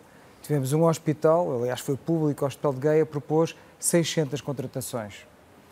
E muitas dessas contratações... Estamos a falar de vários profissionais de saúde, de não vários apenas de médicos. De vários profissionais, não apenas médicos muitas dessas contratações serviam precisamente para substituir prestadores de serviços e horas extras, porque é uma decisão de gestão que faz todo sentido. Se fica mais barato, se acrescenta qualidade, por que não fazer um contrato? Uh, e as finanças chumbaram, porque infelizmente o Ministério das Finanças olha para isto como uma despesa estrutural e, portanto, prefere ter uma, uma despesa que é variável, como as horas extras ou os prestadores de serviço, tem esta esperança. A saúde pública vã, também tem uma dupla tutela tem, da saúde propriamente. Com certeza, e, portanto, tem esta esperança vã de que algum dia esta necessidade vai desaparecer e estas horas podem desaparecer, que é uma, é uma ilusão. Portanto, isto é estrutural, estas horas são necessárias. À partida, isto desaparece neste Orçamento de Estado e eu, eu diria que é o ponto que, mais relevante deste Orçamento de Estado para 2024. Em 2024, eh, os hospitais deixam de entregar um plano de atividades de orçamento, entregam um novo plano de desenvolvimento organizacional, mudaram o nome, mudaram a estrutura e mudaram uma outra coisa muito importante. Este plano passa a ser aprovado só pelo Ministério da Saúde e pela Direção Executiva. E, portanto, aquilo Essa que é uma evolução positiva, portanto, Muito positiva. O que lá está plasmado é, de facto, a autonomia que nós pedíamos há muitos anos para a saúde e, em concreto, para os hospitais e, e a concretizar-se, tudo indica que sim, está, está no Orçamento de Estado, portanto eu espero que se concretize, retira as finanças desta equação, as finanças ficam com o quadro global, uh, uh, apresentam um quadro global para um triênio, para a despesa da saúde para um triênio. Mas depois entrega a saúde depois, a gestão. Com certeza, depois de ter um envelope uhum. financeiro para aquele triênio, quem define quantas contratações, que investimentos é que vão ser feitos, qual vai ser o desenvolvimento de cada organização e de cada hospital, passa a estar só na alçada do Ministério da Saúde e eu diria que esse é o ponto mais positivo do Orçamento do Estado de 2024. E é um ponto muito relevante, Ana Jorge, quando estamos perante a criação, finalmente, em, em concreto, da, da, direção executiva, e ainda hoje ouvimos o Ministro dizer, é, mais uma vez, que é a maior reforma do SNS em 44 anos. É? Esta tem que dar resultados? É, esperemos que sim. É, no fundo, dar a capacidade de ter uma direção executiva que vai gerir, vai gerir uh, o orçamento do Serviço Nacional de Saúde. E, portanto, e, e, o Ministro fica mais, mais liberto para as questões da saúde em Portugal, que não são só do Serviço Nacional de Saúde. E, portanto, é, é a possibilidade de melhor, de melhor gerir, de fazer escolhas e fazer opções, esta que o, que o Xavier fez, acabou de falar sobre o recrutamento e a, e a e ter a possibilidade de, integrar os seus profissionais e dispensar os prestadores de serviço, obviamente, porque os prestadores de serviço têm, além de ser um custo adicional, são equipas desestruturadas que pedem, por exemplo, num serviço de urgência muito mais exames complementares porque não têm, eh, são inorgânicos naquele serviço, não muitas vezes não cumprem as regras que o próprio hospital tem de boas práticas, porque não são da, da, da instituição, e, portanto, isso poderá ser, obviamente, muito facilitador e muito dar autonomia. Já eh, o envolvimento dos profissionais que há bocadinho se falou, eu penso que isso depende muito da própria organização interna, não é, só, é, não é tanto a tutela que dá orientações, é a própria organização que muitas vezes os próprios diretores de serviço e, as, e os diretores dos hospitais, os conselhos de administração, não envolvem os seus profissionais e podem envolver. Não os ouvem, não participam, não há uma gestão participada no sentido de envolvimento para as decisões e daquilo que estão a ser feitas. Essa é outra importante. Há pouco, deixe-me só aqui notar sobre o recrutamento que falou. Uh, o recrutamento nos serviços públicos tem, um, quer dizer, um defeito. Eu não sou contra os concursos, não podem é demorar um ano, porque as pessoas estão disponíveis hoje, não ficam à espera não sei quanto tempo. E aquilo, entre a, a possibilidade de ter uh, médicos disponíveis para serem contratados e a, concretiza, a, con concretização a partir de um concurso Passam público. tantos meses que eles depois têm muitas vezes ofertas de outros locais que e, são e mais logo têm de trabalhar, não é? Precisam de trabalhar. Não, estão, muitas vezes estão a trabalhar, mas estão a trabalhar uh, na, na continuidade de um, de um contrato que têm como internos, portanto, eh, que se vão prolongando e não dá estabilização nenhuma e dá a possibilidade... Perante uma alternativa, não esperam. Não esperam. E essa tem sido uma dificuldade muito grande, acrescida, a não conseguir reter uh, mais profissionais no, uh, no sistema público. Uh, no Serviço Nacional de Saúde. Pedro Pita Barros, olhando este quadro de que a saúde vai gerir o orçamento da saúde, um, diria que temos aqui um passo em frente, mas ao mesmo tempo uma das rubricas mais relevantes dos, dos custos ou do investimento, como quisermos ver o, o da despesa, é, são os recursos humanos e é uma, e é uma despesa crescente. Um, faz sentido continuar a ser o Ministério da Saúde a estar a negociar quando depois é a direção executiva que vai gerir os orçamentos ou, ou isto vai ter que evoluir também? Pois, essa é uma das minhas perplexidades no momento atual, que se não se se a direção executiva, se fosse mesmo a direção executiva, deveria ser eventualmente ela a negociar com os sindicatos. Mas fazem parte da, da mesa negocial. Pronto. Mas, uh... Direção Executiva. Estão lá na mesa. Ótimo. Eu, como não estou lá, não sabia. Sim, mas a negociação é, é liderada do ponto de vista do, do Estado, é pelo, pelo, Ministério da Saúde, isso é, isso é, e, um, isso é evidente. Agora, o, quando olhamos para a direção é executiva, esta parte dos, dos orçamentos faz todo o sentido que passa a estar uh, só, na, na, só na saúde, sendo também verdade que é preciso depois prestar contas às finanças de alguma forma. Acho que as coisas não podem ser, não pode ser uma carta branca totalmente para, para o Ministério da Saúde, porque não acho que ao longo dos anos, precisamente por causa da coisa que é os pagamentos em atraso e que, tem, e que leva a regularizações todos os anos de vários milhões de euros, mil milhões de euros por vezes, que, no, que se possa simplesmente ser totalmente certo. Mas a forma como estava a funcionar era completamente anómala e disfuncional, de facto, em criava mais despesa do que, do que ajudava. Agora, com a, com a, com a nova direção executiva uh, e com a criação das OLS, eu acho que nós vamos ter mais transformações ao mesmo tempo do que apenas isto. Na verdade, o, o, Xavier tem falado de, dos hospitais, mas em rigor, com a criação das OLS, os hospitais desaparecem enquanto hospitais. Passa a ser uma unidade local de saúde que tem que, que tem que apresentar os planos à direção executiva. Não é claro depois qual é o poder que a direção executiva tem de dar ou não dar o dinheiro, porque toda a parte financeira da direção executiva está colocada em articulação com a CSS. E nós não sabemos o que é que significa articulação com a CSS. Eu preferia, por exemplo, que fosse muito mais claro que era uma negociação dentro do setor público, em que a direção executiva representava a máquina prestadora do Serviço Nacional de Saúde e a CSS representava a, parte financeira e negociavam se aqueles orçamentos fariam sentido ou não fariam sentido. Ou que a direção executiva decidisse e que tivesse de fazer uma consulta obrigatória à CSS sobre o que estava a planear. Ou o contrário, a CSS decidia o montante a atribuir a cada unidade do SNS e a direção Esses são pontos que falta clarificar, portanto. Eu acho que isso é, porque articulação é uma coisa demasiado ambígua. Porque, em particular, se eles estiverem em desacordo, certo. quem é que manda? As articulações são ótimas até o momento em que há desacordo. Quando, quando houver desacordo, e, que, e, vai haver desacordo certamente, em algum momento. Em alguns momentos há de haver. Uh, Jorge Roque da Cunha, como é que olha para este contexto da, de, com, com muita atividade da, da direção executiva? Com muita preocupação, porque de facto estamos aqui num momento e volto a dizer, oito anos de governo socialista. Estamos num momento de grande uh, confusão enfim, legislativa. Uma direção executiva que teve um ano para os, para os estatutos verem cedo aprovados, que necessita de... Mas já esteve no terreno, já. Que já que, mas, mas que, que, vai buscar competência à Direção-Geral da Saúde, à CSS, à SPMS, extinção das ARS até ao final, até ao final, até ao final, até ao final do ano.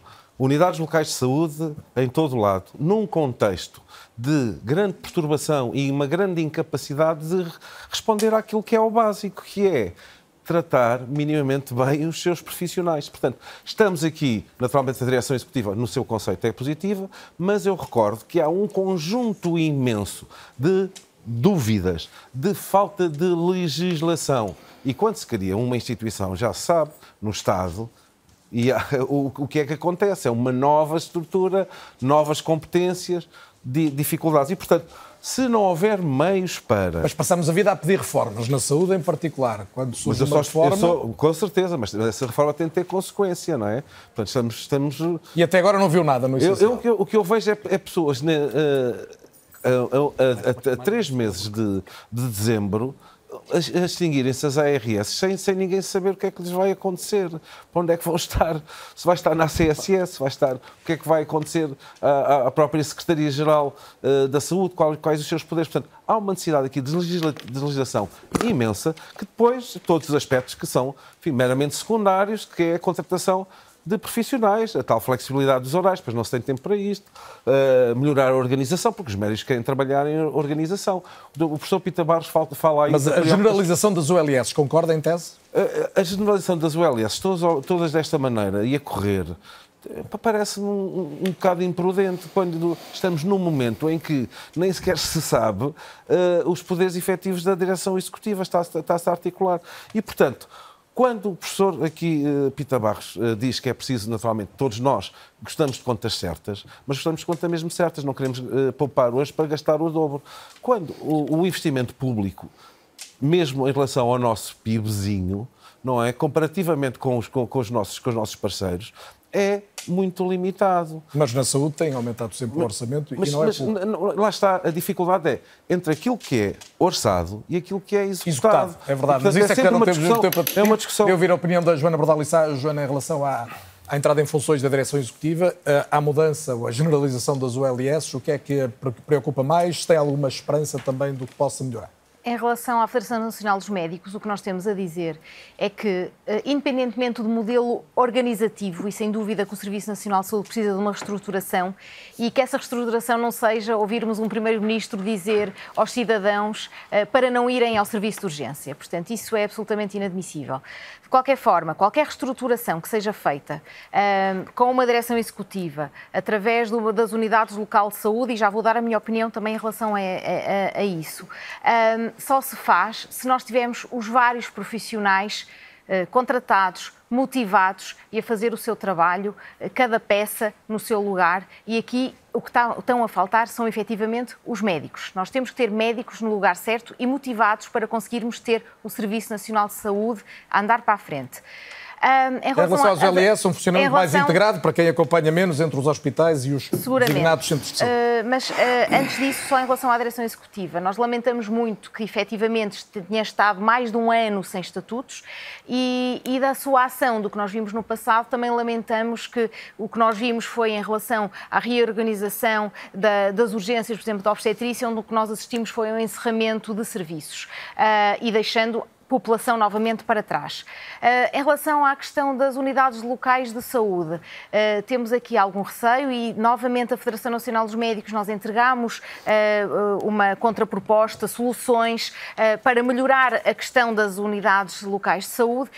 há uma visão hospitalocêntrica em que é suposto que os hospitais e os centros de saúde funcionem par a par, em equilíbrio, articulados, e não termos uma visão hospitalocêntrica de que vão Mas mandar a os ideia da serviços. ULS é essa. Não é bem isso que, que, que, que aquilo que tivemos Desconfia acesso. é que o ganho será... Temos muitos receios. De qualquer forma, é sem dúvida necessário reorganizar, mas nós voltamos ao mesmo. Temos que ter, neste caso, os profissionais, neste caso, os médicos motivados, contratados e a trabalhar em pleno no Serviço Nacional de Saúde. Xavier Barreto, os administradores hospitalares já têm reunido várias vezes com a direção executiva. Eh, Que avaliação é que fazem do, do caminho até agora, mesmo sem estatutos? A principal mudança é esta reforma à criação das unidades locais de saúde, que, que, tiveram que compaginar com a gestão destas crises, não foi fácil. Portanto, não é fácil fazer uma reforma estrutural e, ao mesmo tempo, estar a responder a, a crises como esta. A criação das ULS é um ponto de partida para a criação de uma grande rede, para uma redefinição de percursos dos nossos doentes. O que é que eu quero dizer com isto? Existem um conjunto de entidades de base comunitária que podem ajudar os nossos doentes que podem ajudar nos seus percursos e que estão fora disto. Portanto, a integração de cuidados não é só cuidados hospitalares e cuidados primários. Não é só esbater esta, esta estanquicidade que existia, não é só facilitar esta referenciação. Dou-lhe dois ou três exemplos para que se perceba. Vamos olhar para o serviço de urgência. No serviço de urgência temos doentes que lá chegam porque têm problemas de adesão à terapêutica. É um problema grave em Portugal. Em algumas patologias ronda os 50% um doente que tem um problema de adesão terapêutica devia ser referenciado para a sua farmácia comunitária para ter aconselhamento farmacêutico, para lhe ser explicado porque é que ele tem que tomar aquele medicamento daquela forma.